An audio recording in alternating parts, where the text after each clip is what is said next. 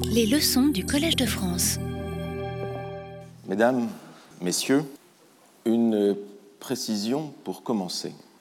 Malgré les apparences et malgré le contexte qui nous entoure, le titre de cette leçon, Solitude, récif, étoile, n'est pas la description d'une mise en quarantaine. C'est peut-être prophétique, mais nous verrons. Cette précision donnée, reprenons le fil de notre réflexion et de notre réflexion sur les bibliothèques. La question est celle-ci. Comment donner présence à la bibliothèque? Comment matérialiser les forces qui l'agitent? Matérialiser les courants qui la sous-tendent? Les pôles autour desquels la bibliothèque s'organise? Comment rendre visibles les espaces textuels presque infinis qu'abrite la bibliothèque. Pour l'homme commun et pour l'analphabète, a fortiori, heureusement fort rare parmi nous, mais même pour l'homme commun, une bibliothèque, une bibliothèque est un espace, c'est une pièce où l'on range des livres, c'est un dépôt de livres, c'est même le sens étymologique de ce terme en grec. Et la bibliothèque n'est que cela, un espace où l'on range des livres. C'est un lieu silencieux, un lieu mort, en quelque sorte. Alors, alors il peut y avoir de, de belles bibliothèques, de beaux lieux où l'on range les livres. La Bibliothèque nationale de France, par exemple, avec euh, ses plafonds à 15 mètres de hauteur, et sa forêt inaccessible au cœur du bâtiment construit par euh, Dominique Perrault. Il y a euh, la salle Labrouste de l'ancienne bibliothèque nationale, rue de Richelieu, qui évoque, je vois beaucoup de souvenirs chez vous et chez moi aussi. Heureusement, toujours utilisée comme bibliothèque pour euh, l'Institut national de l'histoire de l'art, magnifique magnifique, euh, magnifique salle, euh, évidemment. Il y a, de manière un peu plus triste peut-être, la salle de lecture du British Museum. En fait, anciennement, la salle de lecture de la British Library. Mais depuis que la British Library, en 1997, a émigré un peu plus euh, au nord, vers Saint-Pancras, cette salle n'est plus utilisée que comme la bibliothèque du British Museum et donc elle est devenue un peu morte et un peu vide. Elle ne bruise plus comme avant hein, de, euh, de, la foule des lecteurs de la British euh, Library. Il y a, je remonte là plus lointainement, une bibliothèque qu'on retrouve dans tous les, livres, les beaux livres, les coffee table books hein, sur les, les bibliothèques. Il y a la la bibliothèque de Trinity College à Dublin. Donc là, nous remontons beaucoup plus, loin. Ou bien, si nous voulons redescendre un peu dans le temps, et même beaucoup plus récemment, la bibliothèque de Tianjin, en Chine, avec ses cascades de livres le long des murs. Alors, la liste de ces bibliothèques de prestige est immense. Je ne vais pas en faire ici la, recension. Le semestre, le cours y passerait entièrement. Et puis, même, on pourrait même dire que cette liste des bibliothèques de prestige semble même s'allonger de manière fort rapide dans les dernières décennies. Et la Bibliothèque nationale de France et la Bibliothèque de Saint-Pancras sont un peu à, à l'initiative ou aux prémices de ce mouvement. Il y a quelques paradoxes ici, dans ce développement des bibliothèques de prestige. Plus le livre se dématérialise, plus la civilisation s'éloigne de la culture traditionnelle du livre, et plus, au contraire, le besoin se fait sentir de rendre spectaculaire l'espace qui abrite le livre, celui où, en réalité, le plus souvent, on consulte les textes sur son écran. Donc on n'a plus besoin vraiment du livre, du codex.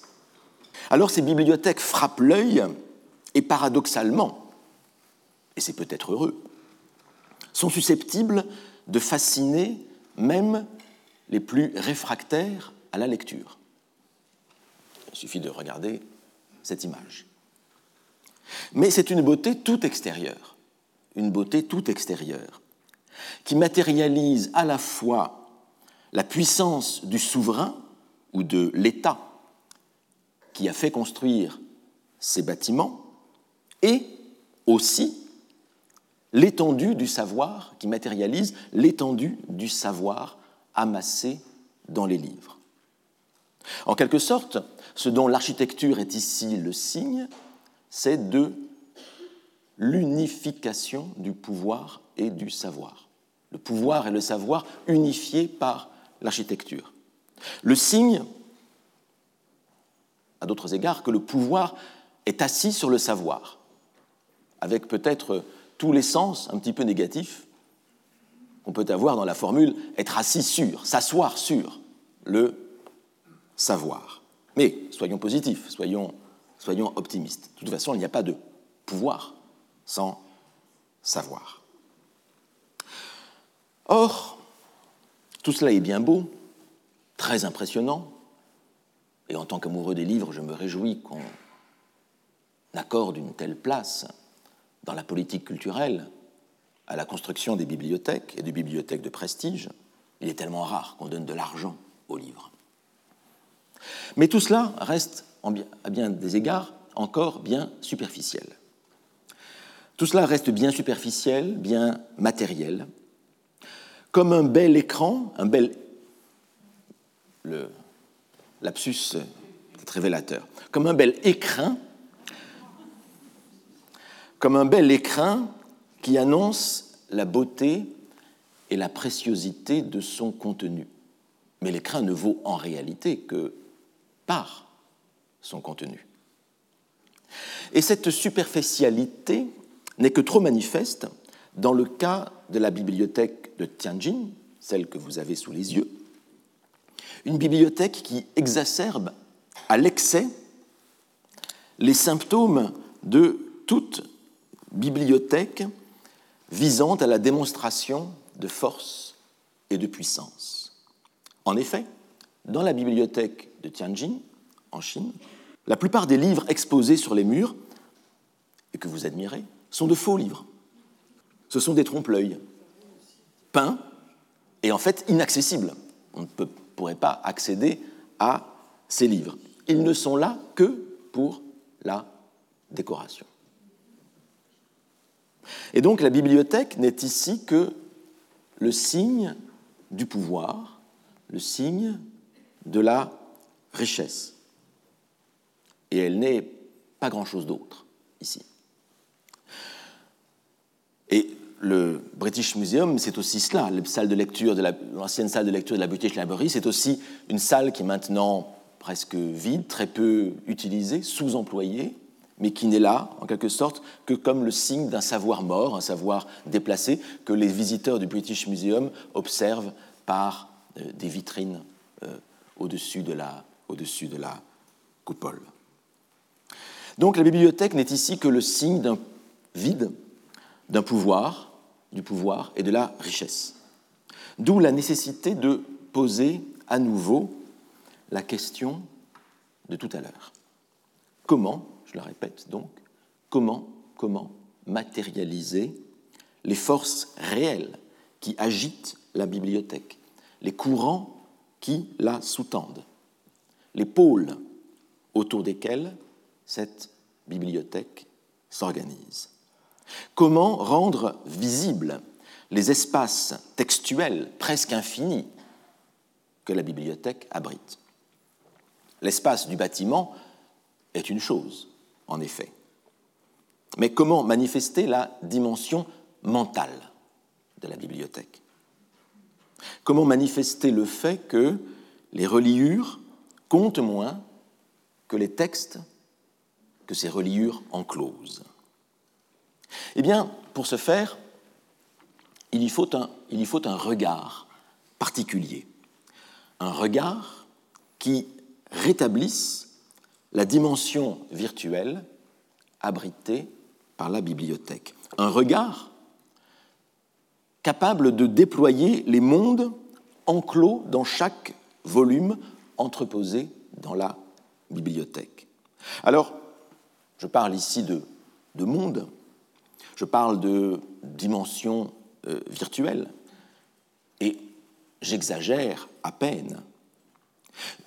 Nous vivons habituellement, et cela a été rappelé euh, la semaine dernière par euh, notre nouveau collègue Marc Hainaut dans sa leçon inaugurale de physique, nous vivons habituellement dans un monde à quatre dimensions.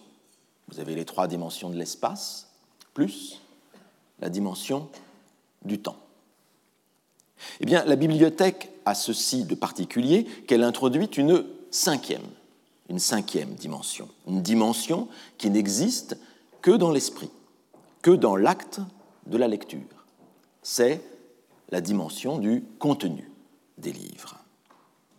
Eh bien, le regard, le regard qui rétablira la dimension virtuelle de la bibliothèque ne peut donc être, ne peut donc être qu'un regard de lecteur.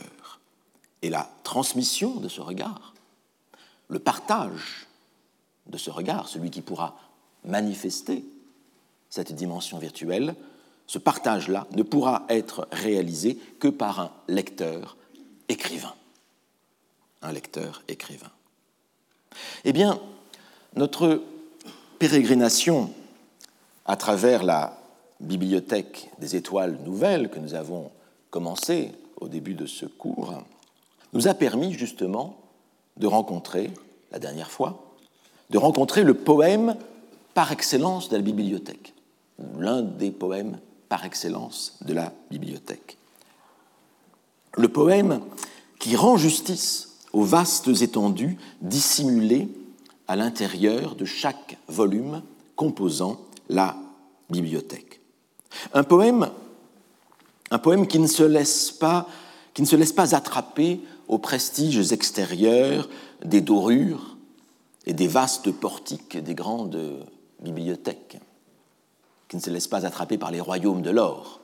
Vous vous rappelez les termes du poème de Keats, puisqu'il s'agit de celui-ci, de ce poème-là. Mais un poème donc qui ne se laisse pas attraper à ses prestiges extérieurs, mais qui découvre derrière une humble reliure, dans un simple livre, tout simple, l'infini d'un univers. J'allais presque dire, j'allais presque dire qu'il découvre tout Homère derrière l'infini, euh, euh, ou derrière l'humilité plutôt, d'un simple livre de poche. Alors c'est évidemment très anachronique.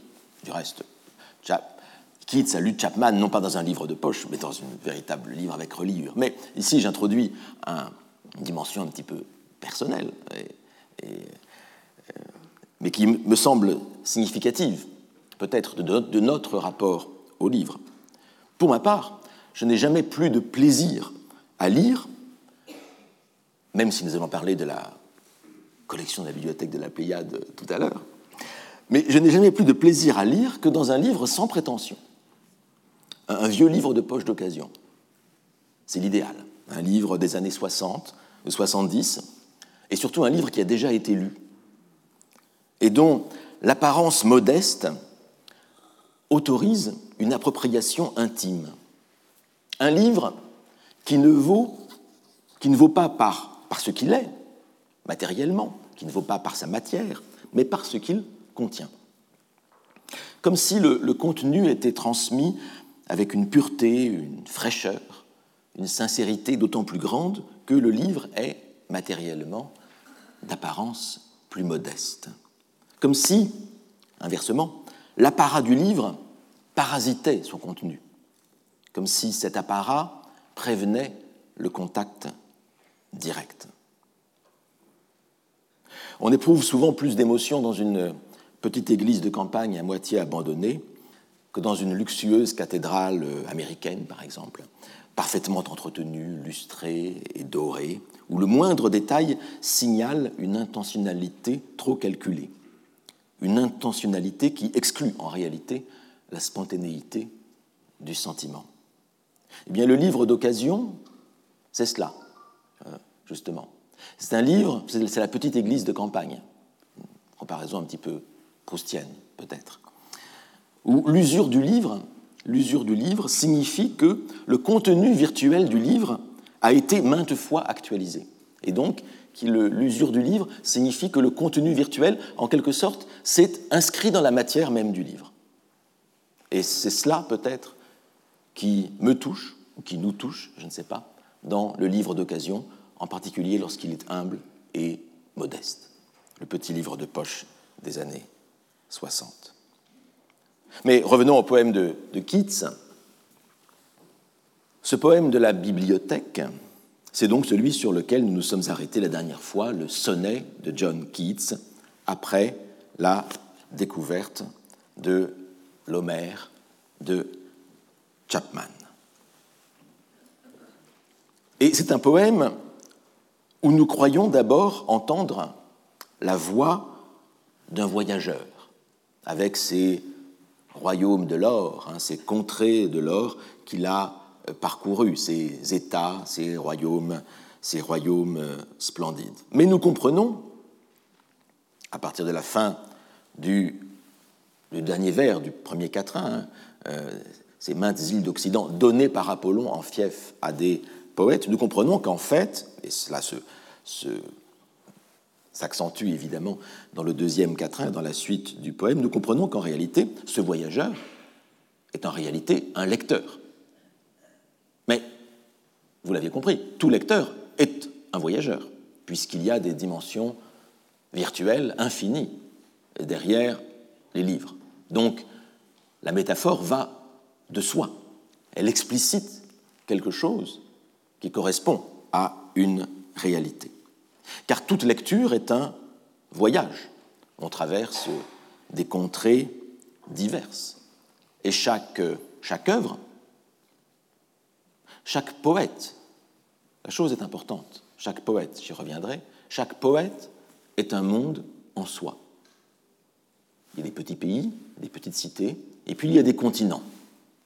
Et Homère est un continent, ou plutôt ici en l'occurrence Homère est un, océan encore plus grand, encore plus grand qu'un euh, continent.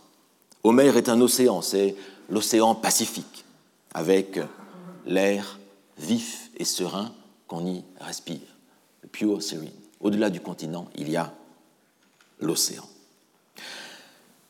Et cet océan, je ne relis pas le poème, nous l'avions déjà lu la dernière fois et vous l'avez sous les yeux, cet océan passe par une voix, la voix du traducteur, Chapman, George Chapman.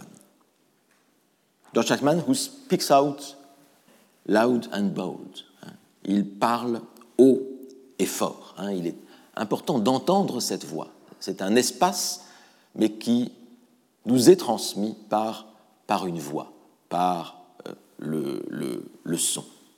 Et ce poème, qui est un poème de la bibliothèque, est aussi un éloge de la traduction, un éloge des passeurs, un éloge de la transmission et de ce qu'on pourrait appeler l'intersubjectivité littéraire.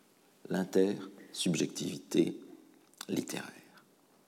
Et si j'emploie ce terme, intersubjectivité littéraire, c'est parce que je songe à ce que disait à ce propos sur justement l'intersubjectivité permise par la littérature, un grand critique, un grand critique anglais, Frank Raymond Levis, FR, FR Levis, hein, on l'appelle plutôt par ses initiales, ce qu'il disait ou ce qu'il écrivait en 1962. Et ces, lignes de Levis, de ce grand critique, me semblent tout à fait, tout à fait intéressantes pour nous. It is in the study of literature, the literature of one's own language in the first place, that one comes to recognize the nature and priority of the third realm, or as unphilosophically, no doubt, I'd call it, talking with my pupils. The realm of that which is neither merely private and personal, nor public in the sense that it can be brought into the laboratory or pointed to. You cannot point to the poem. it is there, only in the recreative response of individual minds to the black marks on the page. But a necessary faith. It is something in which minds can meet. C'est dans l'étude de la littérature et de la littérature dans sa propre langue, en premier lieu, que l'on parvient à reconnaître la nature et la priorité du troisième royaume, ainsi que, de façon fort peu philosophique sans doute, je le nomme lorsque je parle à mes élèves. Le royaume de ce qui n'est ni purement privé et personnel, ni public, en ce sens qu'on ne pourrait pas l'apporter au laboratoire ou le montrer du doigt. Vous ne pouvez pas montrer du doigt le poème.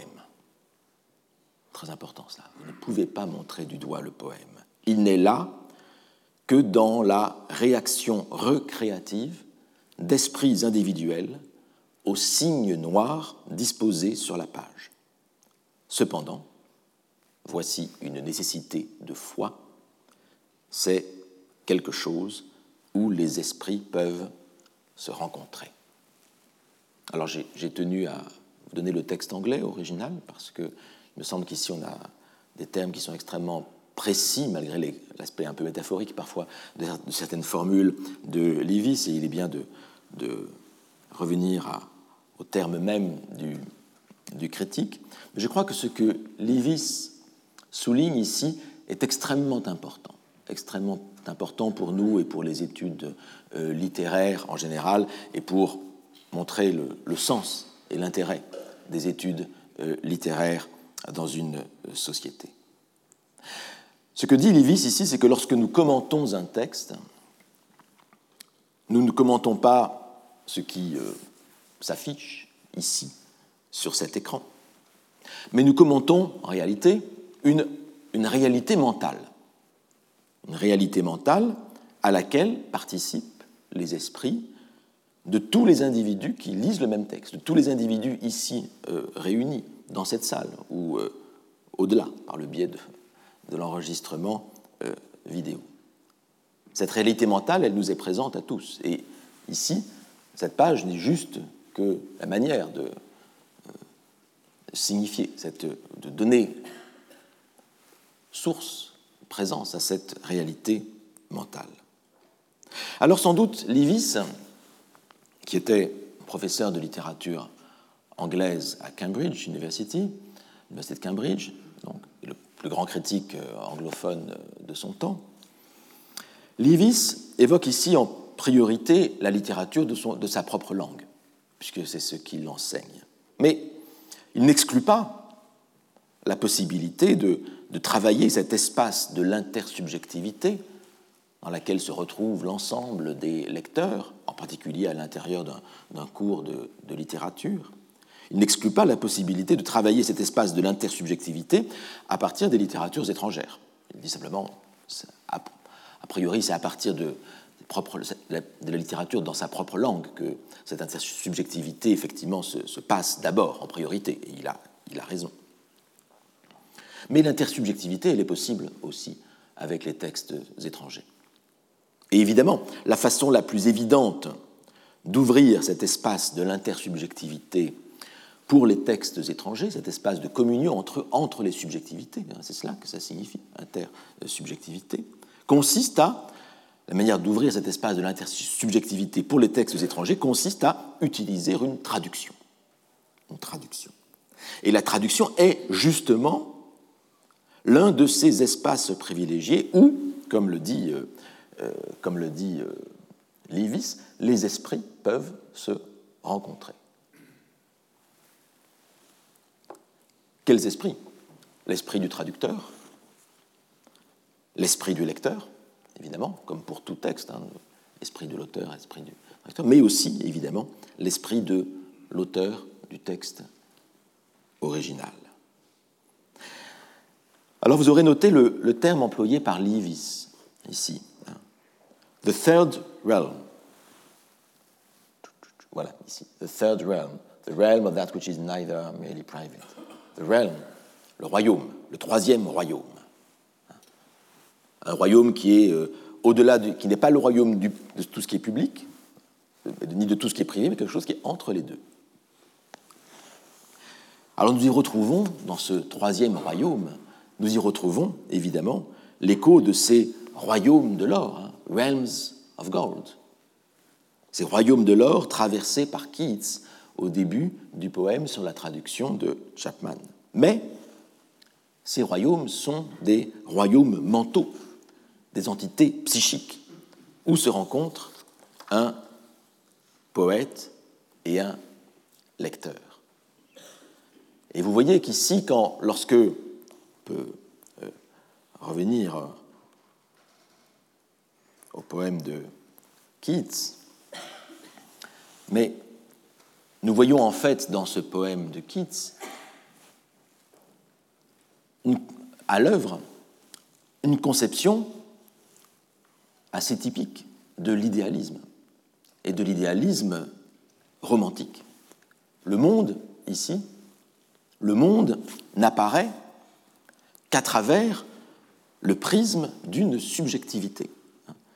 C'est à partir de la voix de Chapman que Keats a accès au monde d'Homère.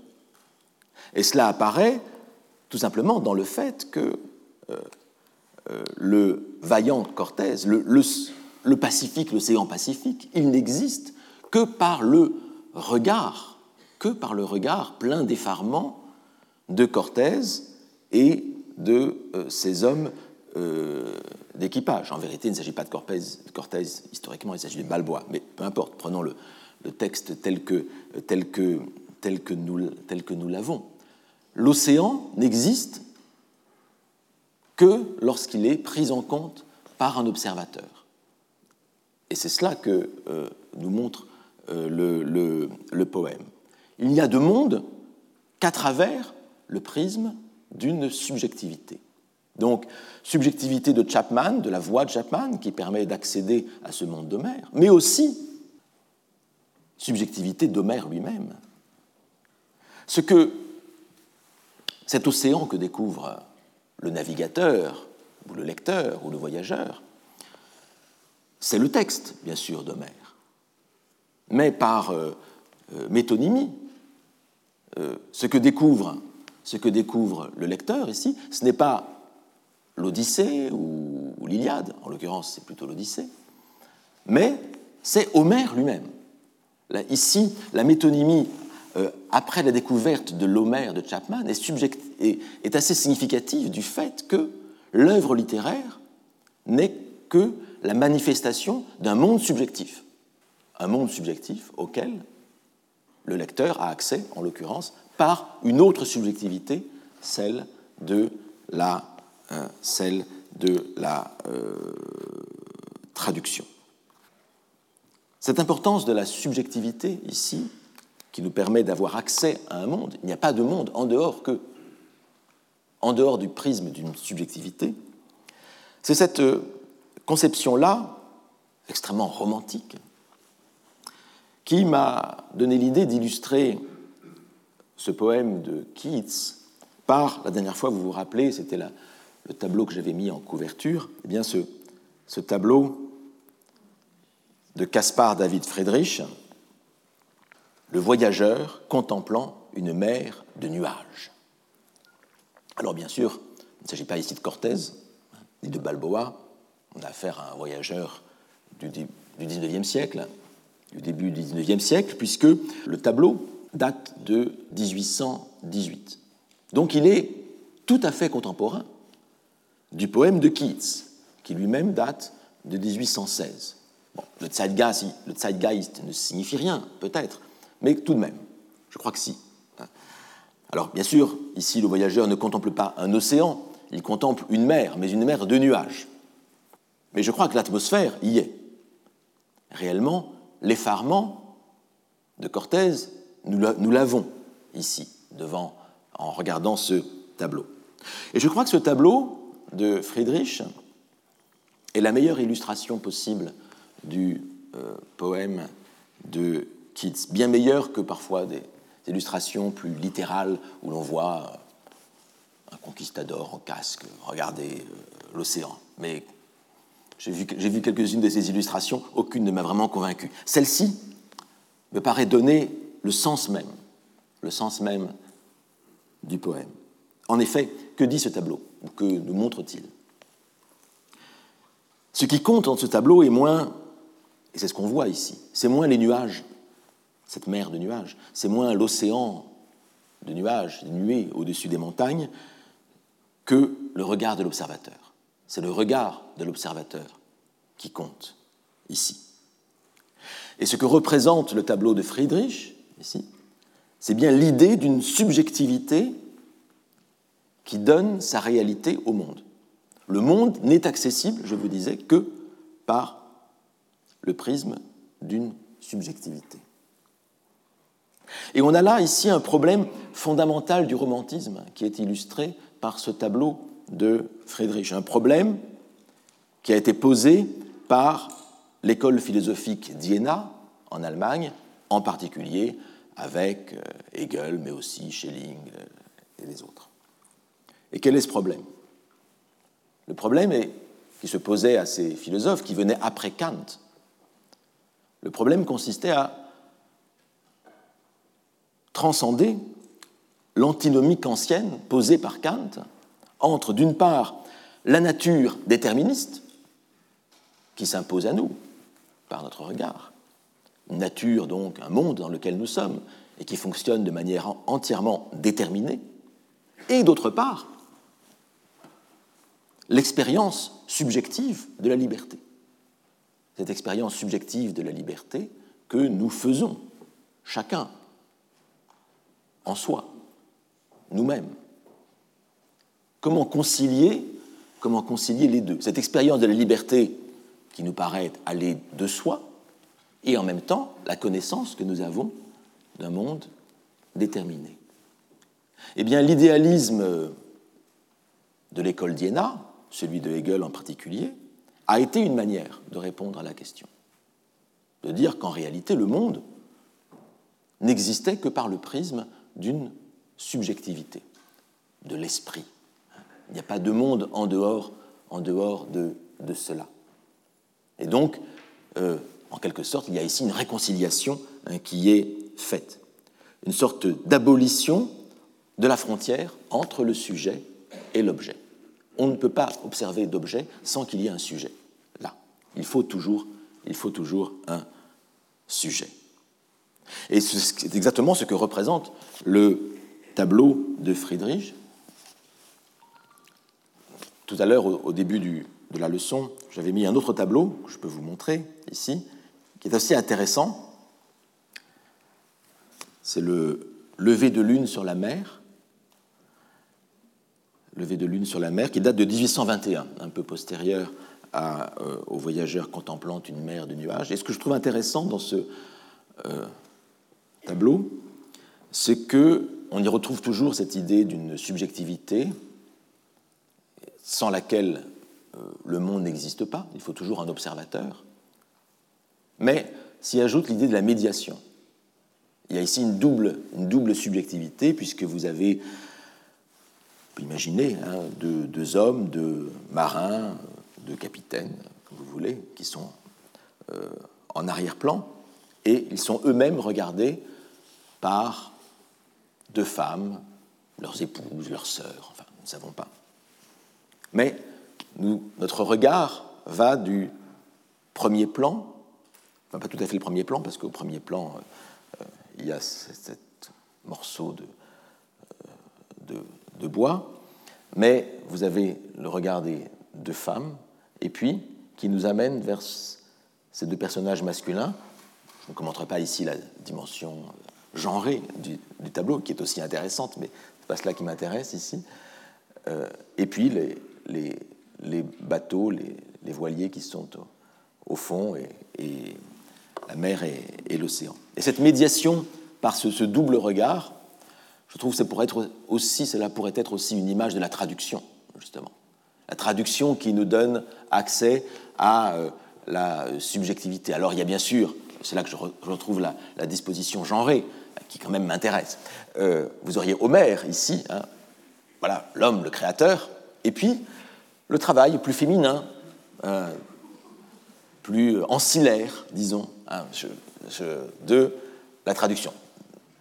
Cum grano salis, hein, avec un grain de sel, hein, vous entendez bien cela. Mais c'est un peu, un peu cela l'image de la traduction, comme un travail ancillaire dans la, euh, dans la tradition euh, littéraire, dans la tradition littéraire occidentale. Donc, on pourrait voir ici une sorte de métaphore du travail de la euh, traduction, avec cette, comme on voit ici, cette, réalité, ce monde qui n'existe que par le prisme d'une subjectivité, et en l'occurrence ici d'une double subjectivité, une subjectivité incluse à l'intérieur d'une autre euh, subjectivité. Et donc, alors, une illustration étonnante de cette frontière abolie entre le sujet et l'objet, hein, euh, qui permet donc, euh, c'est la manière de surmonter l'antinomie ancienne dont je parlais tout à l'heure, cette frontière abolie entre le sujet et l'objet, cette subjectivité à travers laquelle est filtrée toute réalité, et cette subjectivité qui n'existe à dire vrai que comme la forme donnée à la réalité. La subjectivité n'est que la forme donnée à la réalité. La subjectivité n'est que l'enveloppe sous laquelle se donne la réalité elle-même. Eh bien, une illustration étonnante de cette abolition de la frontière entre le sujet et l'objet, de cette subjectivité triomphante, elle est donnée par le poème de Keats. Et elle est donnée par le premier quatrain du sonnet. Longtemps j'ai voyagé dans les contrées de l'or, et j'ai vu mains États, mains royaumes splendides. J'ai fait le tour de maintes îles d'Occident. Car, si vous vous en souvenez, ce premier quatrain, ces trois premiers vers que je viens de vous lire, ne sont que la réécriture de l'incipit de l'Odyssée, que Keats vient de lire. Raconte-moi l'homme aux mille tours, Muse, lui qui, si longtemps après, erra après avoir pillé de Troie la citadelle sainte, lui qui, de tant d'hommes, vit les villes et connut l'esprit. Lui qui, de tant d'hommes, vit les villes et connut l'esprit. Lui qui, sur la mer, passa partant de douleur en son cœur. Lui qui, de tant d'hommes, vit les villes et connut l'esprit. Et nous revoyons ici le texte de Keats. Hein. Longtemps, j'ai voyagé dans les contrées de l'or et j'ai vu états. Or, Keats, poète, vient de lire Homère, il vient de lire l'Odyssée, dans la traduction de Chapman. Ainsi, dans le poème, Keats, le poète, disons, devient le héros de l'épopée qu'il vient de lire.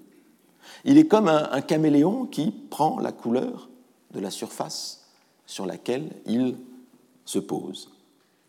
Eh bien déjà par ce quatrain, par ce quatrain qui réécrit, qui paraphrase euh, l'incipit de l'Odyssée, déjà par ce quatrain, Keats annonce qu'il a pénétré dans le monde homérique. Il annonce qu'il en a humé la sérénité pure. Hein. Breathe its pure serene grâce à la voix forte et hardie du traducteur Chapman. Et le poète devient ainsi le, voyageur de Caspar David, Friedrich.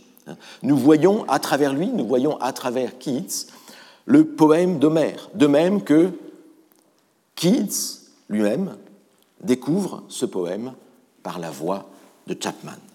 Eh bien, voilà, rendu sensible, voilà rendu sensible le, royaume de l'intersubjectivité esthétique et littéraire dont parlait Leavis tout à l'heure. Ce royaume de l'intersubjectivité esthétique et littéraire dont, l'espace de la bibliothèque n'est que le cadre extérieur, purement extérieur. Et ici, nous entrons dans ces mondes virtuels qui nous sont rendus accessibles évidemment par la bibliothèque. Et donc, vous voyez bien que le sujet du poème de Keats est fort différent du poème de Heredia, qui nous avait servi de, point de départ à cette euh, réflexion. Et pourtant, Et pourtant, la structure du poème est, similaire au sonnet de Hérédia que vous avez en tête, j'espère. La, première partie du sonnet, premier quatrain en particulier, est dévolue à la conquête. J'ai voyagé dans les contrées de l'or, j'ai vu mains États, mains royaumes splendides. Puis vient, puis vient dans une seconde partie, eh bien, le moment du nouveau, mais du, vraiment nouveau du vraiment nouveau, celui qui n'était pas attendu par la conquête, autre chose. C'est ce qui arrive dans les conquérants de Hérédia. Euh, l'étoile nouvelle, il ne s'y était pas attendu. Et la voici qu'elle arrive et qu'elle peut-être modifie euh, leur monde. Et ici arrive quelque chose de totalement nouveau par rapport à ces, royaumes de l'or qu'avait connu le, le, le poète. Un nouveau, non pas le nouveau attendu ou espéré par les conquérants, mais un nouveau inattendu, un nouveau inespéré. Et ce nouveau se présente sous deux formes, deux images, qui apparaissent dans les deux tercets. Soit la planète qui surgit toute seule, d'elle-même, qui euh, traverse le champ de vision, soit l'océan. Mais dans les deux cas, vous l'avez compris, dans les deux cas, c'est le surgissement d'un monde. Une planète c'est un monde, évidemment, et l'océan également. Alors la planète nouvelle, et notez qu'il ne s'agit pas d'une étoile nouvelle, il ne s'agit pas d'un astre nouveau, donc je, dérive un petit peu avec dans cette bibliothèque des étoiles nouvelles que nous explorons. Cette planète nouvelle, en réalité, est une allusion un événement historique, assez récent à l'époque où, euh, Keats écrit son poème. C'est une allusion à la découverte de la planète Uranus par l'astronome britannique William Herschel. William Herschel. Et cette découverte de la planète Uranus eut lieu en 1781, donc 35 euh, ans à peu près avant avant euh, la composition du poème, mais c'est un événement qui a marqué considérablement euh, non seulement euh, le monde britannique, mais aussi l'ensemble du monde cultivé et civilisé, parce que c'est la première fois depuis l'Antiquité, c'est la première fois depuis l'Antiquité qu'on découvrait une planète nouvelle. C'est la première planète découverte depuis l'Antiquité. Donc 35 ans, entre 1816 et 1881, c'est pas grand-chose par rapport à, à la distance, aux 2000 ans qui nous séparent de euh, l'Antiquité. Alors, cette planète, à l'époque où Keats euh, euh, écrit son poème, cette, planète s'appelait, s'appelait pas Uranus encore. Herschel, en, en bon sujet de Sa Majesté britannique, avait appelé sa planète en latin Georgium Sidus. Georgium Sidus, c'est-à-dire l'astre géorgien, euh, l'étoile Georges, si vous voulez. L'étoile Georges, du nom du roi euh, Georges III, qui régnait alors et qui régnait de, 1760 à 1820. Donc lorsque Keats, lorsque Keats euh, écrit son poème, le roi auquel a été dédiée cette planète régnait encore. Alors en France, évidemment, on a eu, on a eu quelques réticences à appeler cette nouvelle planète euh, du nom d'un roi anglais. Vous imaginez. Et donc, on l'a appelée la planète Herschel, simplement, du nom euh, du découvreur, de l'astronome, jusqu'à ce que le nom d'Uranus euh, fût imposé internationalement. Alors pourquoi je vous raconte ça? C'est pas pour vous montrer que j'ai bien lu Wikipédia, mais c'est parce que Ici, la nouvelle planète, en fait, elle raconte une conquête. Elle a été donnée au roi Georges. Alors, ils ne sont pas allés, euh, comme les Américains, poser leur drapeau euh, sur la planète. On n'est pas encore prêt de le faire. Mais tout de même, la découverte de cette planète a été vécue en Angleterre comme une conquête, comme une conquête, offerte en cadeau au roi britannique. D'où sans doute, la figure euh, de ce conquérant Cortés qui apparaît juste après. Et Cortés qui, remplace euh, en fait le véritable découvreur, enfin découvreur européen, j'entends, hein, euh, découvreur européen du Pacifique, qui n'est pas Cortés historiquement, mais Balboa. Mais Cortés est peut-être plus connu, sans doute plus connu que Balboa, mais Cortés est le conquérant, est le conquérant par excellence. C'est lui qui a découvert le Mexique, c'est lui qui a renversé euh, l'empire euh, aztèque.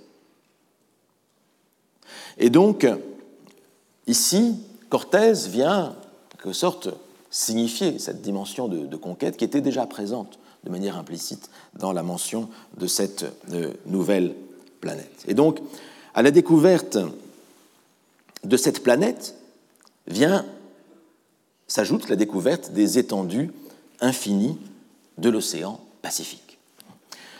Euh, et du reste, vous aurez noté que cette planète euh, surgit d'elle-même dans le champ de vision. Alors, c'est le principe d'une planète. Une planète, à la différence d'une étoile, une étoile est fixe dans le ciel, enfin le ciel bouge globalement, mais l'étoile est fixe par rapport aux autres étoiles, en principe. Une planète, elle, c'est le sens étymologique du mot planète, hein. une planète, elle erre, elle vague dans le ciel. Hein. C'est cela que ça signifie dans, euh, en, grec. Donc la planète, ici, elle, elle arrive dans le champ de vision, swims into his ken.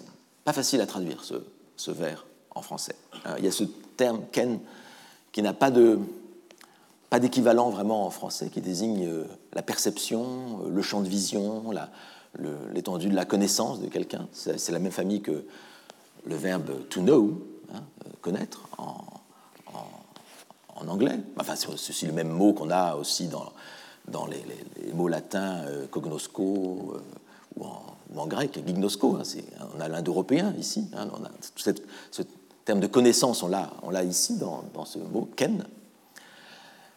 Mais ce qui est intéressant, c'est que la, planète, elle arrive d'elle-même, mais elle n'existe que parce qu'elle arrive dans le ken, c'est-à-dire dans l'ordre de la connaissance, dans une subjectivité. On pourrait traduire cela pour euh, faire écho à ce que je disais euh, tout à l'heure euh, sur la conception romantique de l'abolition de, la frontière entre, entre le sujet et, et, et l'objet. Et donc on a, on a ici vraiment une planète qui n'existe que parce qu'elle arrive dans une, dans une subjectivité. Alors, deux remarques à faire. D'une part, vous l'aurez noté, à la différence du poème de Heredia, la planète nouvelle ne fournit pas la chute au poème. Elle prépare, bizarrement, quelque chose de plus fort encore que la planète nouvelle. Mais qu'est-ce qui peut être plus fort qu'une planète?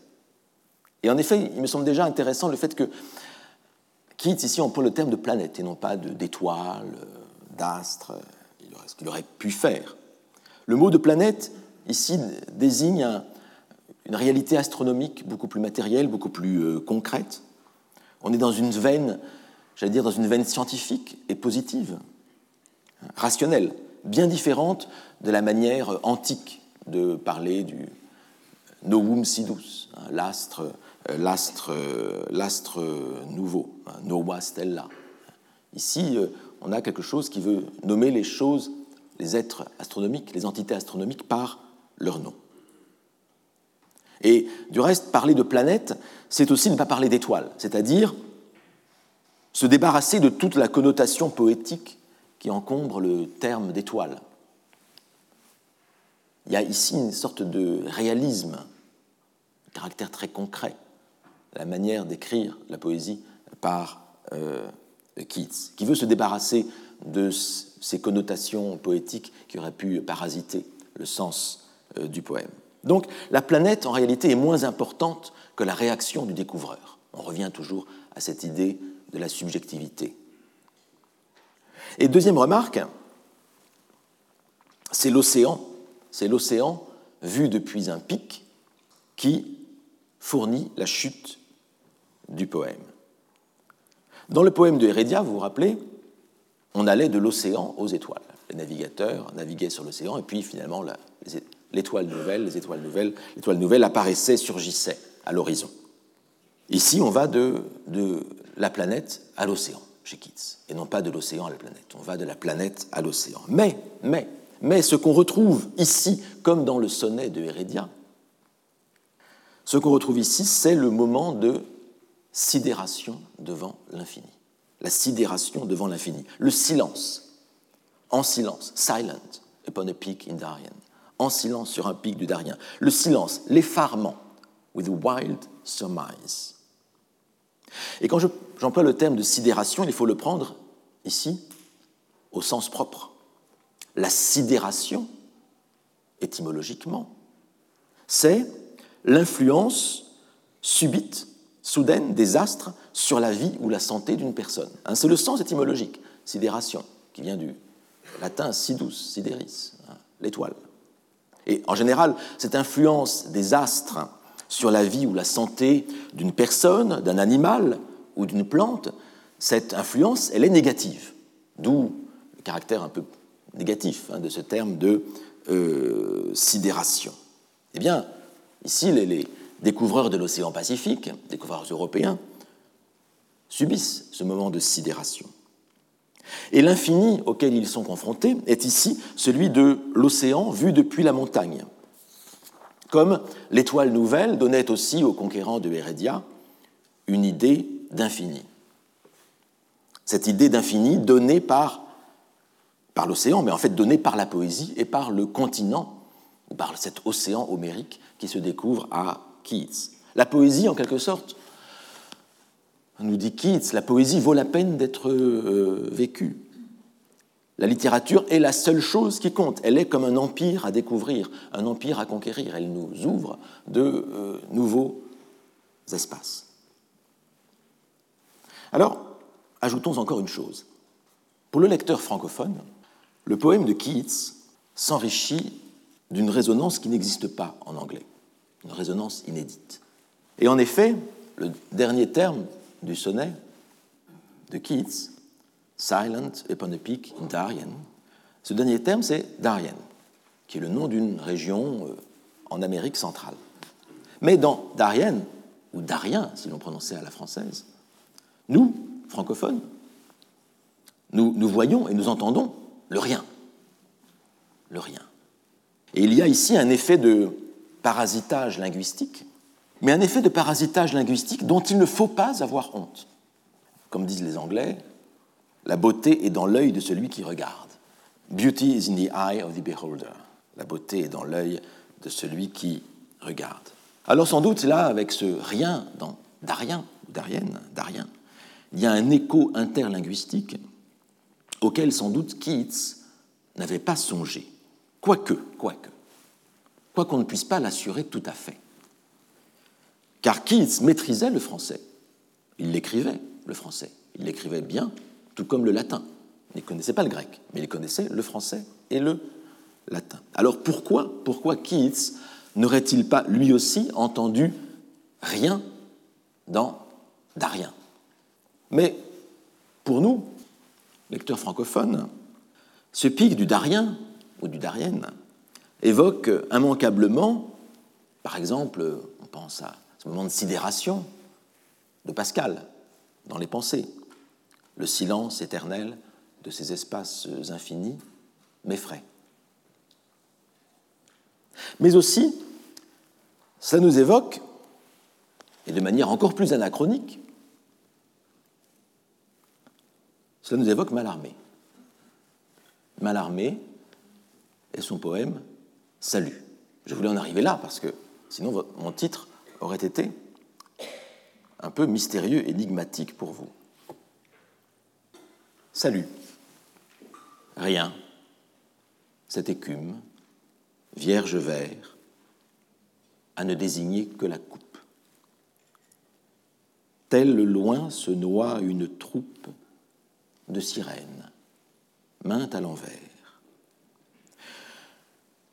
Nous naviguons, ô mes divers amis, moi déjà sur la poupe, vous l'avant fastueux qui le flot de foudres et d'hiver.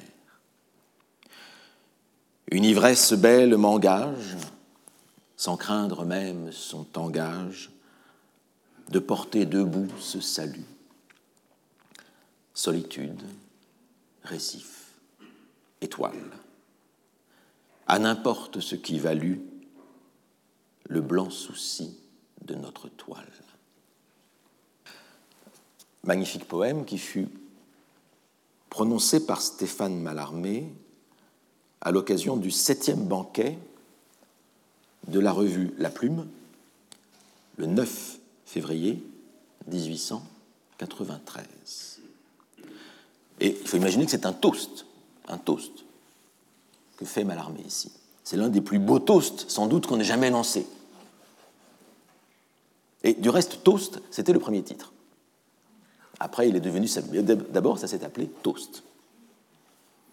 Dans ce poème, dans ce toast, il n'y a pas un mot de trop, évidemment. Ce sont des octosyllabes. Et on passe de la mousse que forme le champagne dans la coupe, au début, hein, il lève sa coupe. Il lève sa coupe. Il y a la mousse que forme le champagne dans la coupe. Ah, cette mousse évoque l'écume. Cette écume. L'écume soulevée par l'équipée des poètes, avec la métaphore du bateau, ici qui arrive immédiatement, par la mousse, les mousses et l'écume. L'équipée des poètes de cette revue littéraire La Plume. Alors certains poètes sont sur la poupe, ils sont vieux, c'est mal armé. D'autres sont sur la proue, c'est l'avant-garde. Mais lui, lui est déjà sur la poupe, avec déjà une sorte de paradoxe dans le déjà sur la poupe.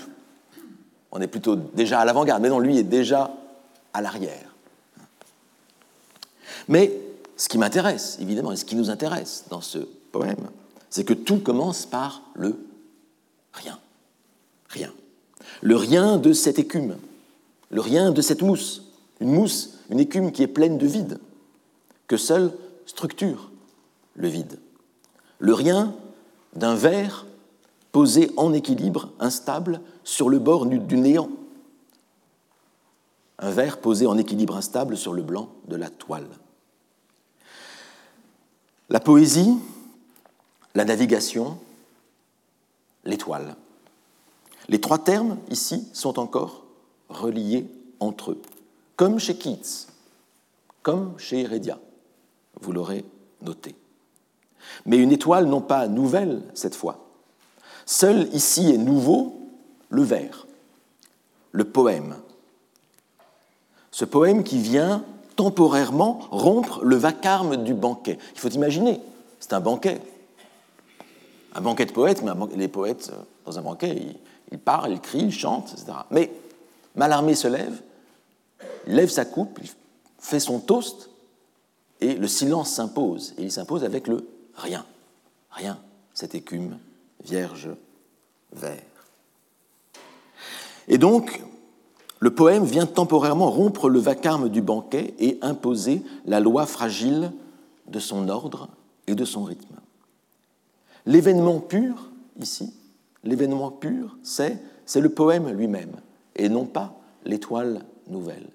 vous voyez bien que l'étoile est un peu comme une sorte d'image de cet idéal, de ce poème, qui vient ici donner un ordre dans le hasard et la confusion du monde. Et c'est la différence, sans doute, et je termine là-dessus, c'est la différence sans doute entre le symbolisme de Mallarmé et le Parnasse de Hérédia que nous avions dans le Sonnet les Conquérants. Le poème n'est pas, comme chez Hérédia, l'ornement du monde, mais il est ici l'événement lui-même. Il est le monde lui-même. Il est ce pourquoi le monde vaut d'être vécu. Et c'est une grande différence. Et c'est sans doute aussi ce qui rapproche Mallarmé de Keats et du poème de Keats. Alors, je n'en ai pas fini avec Mallarmé, j'en ai pas fini avec Solitude, Récif, Étoile, j'en ai pas fini avec Keats non plus. C'est une longue navigation dans laquelle euh, nous sommes, euh, euh, embarqués. Mais il va falloir attendre un petit peu avant de nous revoir, puisque la prochaine séance aura lieu, c'était dans le calendrier, aura lieu le 1er avril, ce n'est pas un poisson,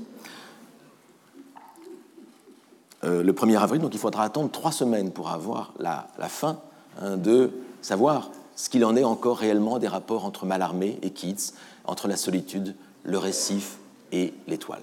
Je vous remercie. Retrouvez tous les contenus du Collège de France sur www.colège-2-france.fr.